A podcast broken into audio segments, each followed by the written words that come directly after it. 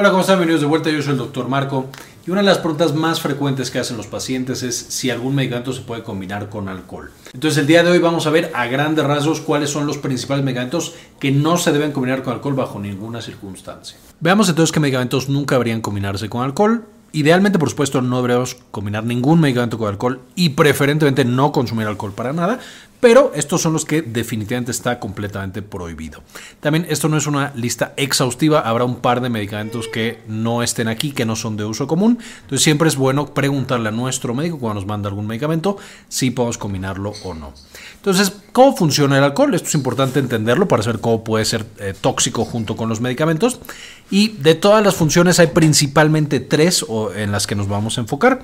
Cuando nosotros bebemos alcohol, por supuesto, este va a llegar al tracto gastrointestinal y en el estómago es bastante irritante, igual que en el páncreas, entonces puede llegar a causar gastritis y pancreatitis y en el hígado va a metabolizarse, va a ser destruido y esto va a tener algún grado de toxicidad. Entonces ya podrán irse imaginando que los medicamentos que causan gastritis o medicamentos que causan hepatotoxicidad o daño en el hígado, por supuesto no se pueden bajo ninguna circunstancia combinar con alcohol por el riesgo compartido de dañar al hígado y dañar al estómago.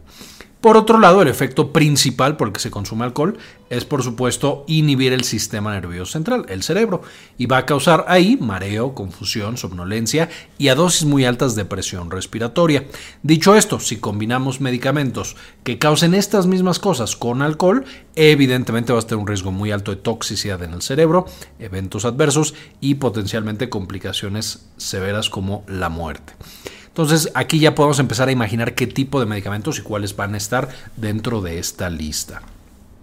Ahora, ¿Cuáles eh, van a ser los, los, tres principales grupos entonces? Los medicamentos que causan toxicidad hepática, los medicamentos que causan irritación gástrica y los medicamentos que causan depresión del sistema nervioso central. Nunca, de los nunca, vamos a consumirlos con alcohol por este riesgo elevado de toxicidad. Ahora, ¿cuáles son? La lista muy larga del grupo va a ser medicamentos del sistema nervioso central, antihistamínicos, antimicrobianos, antihipertensivos, estatinas, relajantes musculares, opioides, AINES, paracetamol, esteroides e inmunomoduladores.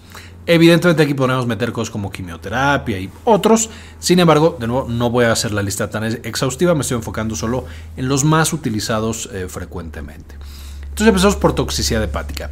Estos son los principales medicamentos a su vez de toxicidad hepática que no se combinan con alcohol, aunque tenemos una lista ya más grande en el video específico de medicamentos que causan daño en el hígado, que les dejo aquí en la parte de arriba. ¿Cuáles van a ser para esta lista los principales? Por supuesto, el paracetamol es probablemente el más frecuente. El paracetamol usado para fiebre y para dolor va a ser directamente metabolizado en el hígado y puede presentar un riesgo más o menos alto de eh, irritar el hígado y tener toxicidad hepática. Si lo combinamos con el alcohol, esta se potencia. Los antimicrobianos, y de todos los antimicrobianos, los más frecuentes que causan daño al hígado son la amoxicilina, nitrofurantoína, ciprofloxacino, la isoniazida para tuberculosis, ketoconazol para hongos, efavirenz y nevirapina, por supuesto, para el tratamiento de virus, principalmente el virus del VIH y algunos medicamentos que usamos para el sistema nervioso central también pueden llevar un riesgo de toxicidad en el hígado. Los más frecuentes son la carbamazepina y el valproato, por supuesto dos anticonvulsivantes frecuentes. También se usan para otras cosas, eh, por ejemplo para el trastorno bipolar eh, y para algunos tipos un poco raros de eh, dolor crónico. Entonces, por supuesto, y también, por ejemplo, ayudantes para depresión resistente, etc.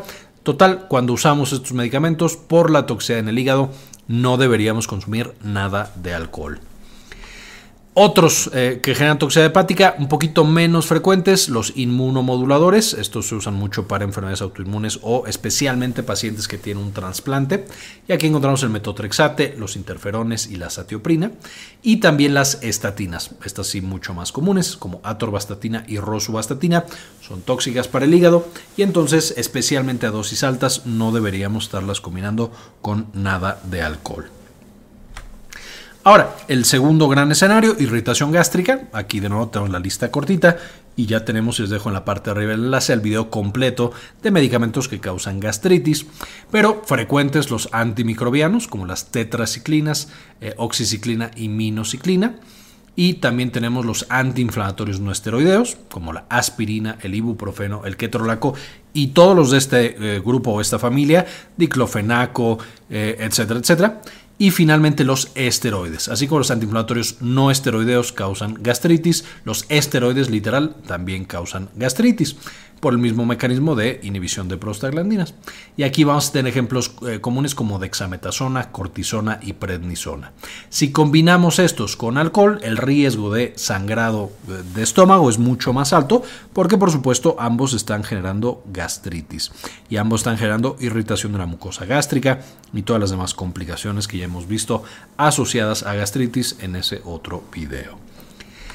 Y después tenemos depresión del sistema nervioso central, todos los medicamentos que directo apagan el cerebro. Por supuesto, si los combinamos con alcohol, vamos a tener un riesgo mucho más alto de que se apague más, más rápido y potencialmente que se apague hasta niveles muy severos. Algunos de los más frecuentes, las benzodiazepinas, como clonazepam y alprazolam, muy usados para dormir, para ansiedad, eh, etcétera, etcétera, no se pueden combinar con alcohol. Los, y de hecho, el mecanismo de acción de las benzodiazepinas es el mismo que el del alcohol, entonces se potencia de manera muy importante y apaga de manera peligrosa el cerebro. Los antidepresivos, especialmente aquellos que tienen un efecto sedante, que apagan el cerebro, y aquí tenemos imipramina, amitriptilina y trazodona, entre otros y los eh, antihistamínicos como la hidroxicina y difenidramina. Estos son principalmente los antihistamínicos de primera generación que causan mucho sueño. No se usan ya tan frecuente para em, alergias y, y, gripa. Sin embargo, es importante notar que los antigripales, que ya vienen varios medicamentos combinados, de pronto traen estos fármacos. Y entonces podemos estar tomando esos comerciales combinarlos con alcohol y eso puede ser bastante peligroso. También ya hay todo un video de medicamentos que causan sueño y les dejo en la parte de arriba para que vean una lista más completa. Siguiendo con esta lista, tenemos que en depresión del sistema nervioso central, tenemos los relajantes musculares, usados mucho para contracturas musculares, como metocarbamol y baclofen, los opiáceos o los opioides, como la morfina, el tramadol y la oxicodona, usados por supuesto para dolores muy intensos, y algunos antipsicóticos, como la, la olanzapina o la ketiapina, también por supuesto apagan el cerebro y pueden llevar a problemas severos por esta combinación.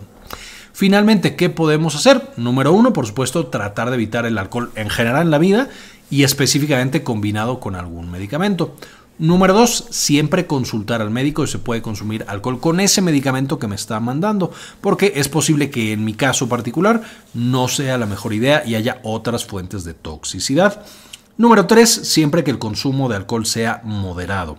Si es que se va a combinar con algún medicamento, por supuesto tratar de consumir eh, bebidas alcohólicas que tengan la menor cantidad de alcohol, es decir, evitar destilados, e irse por ejemplo por cerveza, aunque una vez más, idealmente no consumir alcohol cuando estamos consumiendo ningún tipo de medicamento. Eh, y por supuesto estar sano y por supuesto estarnos revisando con el médico también va a ser eh, esencial e ideal para este tipo de combinaciones cuando no se puedan evitar. Básicamente esta es la información del día de hoy. Por supuesto este video se lo dedico a algunos de los miembros que nos donan uno o dos dólares al mes.